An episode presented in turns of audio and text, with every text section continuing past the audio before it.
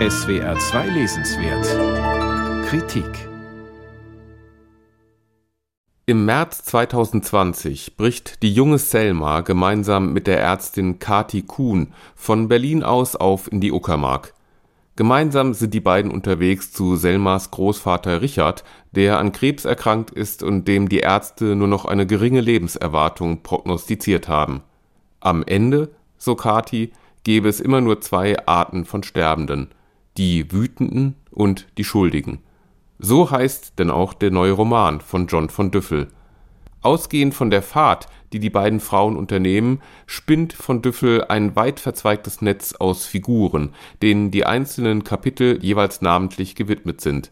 Erst nach und nach werden die Zusammenhänge, Abhängigkeiten und emotionalen Verknüpfungen deutlich, durch die die Charaktere miteinander verbunden sind.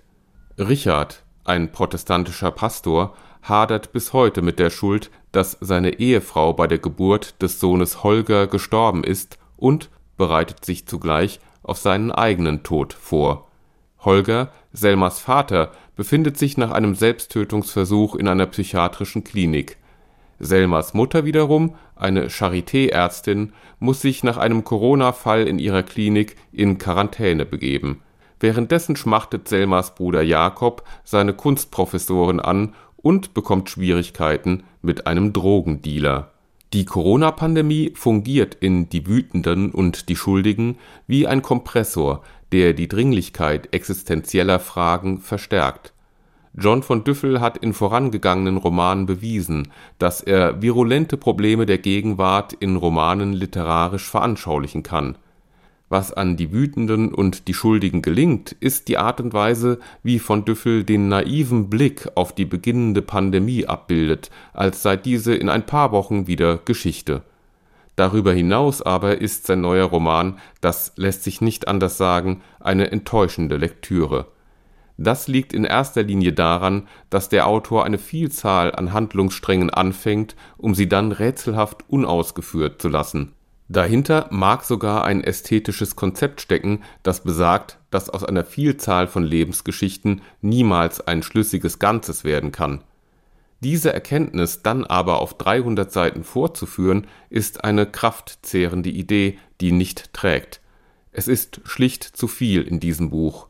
Ein schwarzer, ebenfalls todkranker Kater wird zu Richards Begleiter in seinen letzten Tagen, ein Kater, der ausgerechnet zuvor in jener Klinik zu Hause gewesen sein soll, in der Richards Sohn Holger sich aufhält. Selma wird in der Uckermark zum Opfer gleich mehrerer Gewalthandlungen durch die klischeehaft dargestellte Dorfjugend, ohne dass daraus Erkenntnis oder Strafe folgten Ihre Mutter Maria verbringt die Quarantäne mit dem neuen Nachbarn, einem jüdischen Rabbi, der auf unangenehme Weise Hygiene und Kontaktregeln während der Pandemie in eine Analogie zur Judenverfolgung setzt.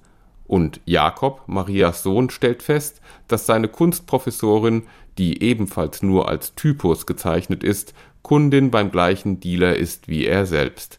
Das ist alles in allem etwas Hanebüchen auch sprachlich kann Die Wütenden und die Schuldigen nicht überzeugen. Der Ton des Romans schwankt zwischen abstrakten Reflexionen über das Sterben und einem unauthentischen Alltagsjargon. Da paraphrasiert ein Drogendealer aus dem Nichts Sätze von Karl Marx. Wenige Seiten später greift jemand zum Mikrofon und heizt der Menge tüchtig ein, eine Floskel, die selbst ironisch gemeint seit Jahrzehnten unter Verwendungsverbot steht John von Düffel gehört seit mehr als zwei Jahrzehnten zu den lesenswerten und produktiven Schriftstellern der deutschsprachigen Gegenwartsliteratur. Mit seinem neuen, offensichtlich schnell geschriebenen, merkwürdig formlosen und flachen Roman hat er sich allerdings schlicht vertan. John von Düffel Die Wütenden und die Schuldigen Dumont Verlag 314 Seiten 22 Euro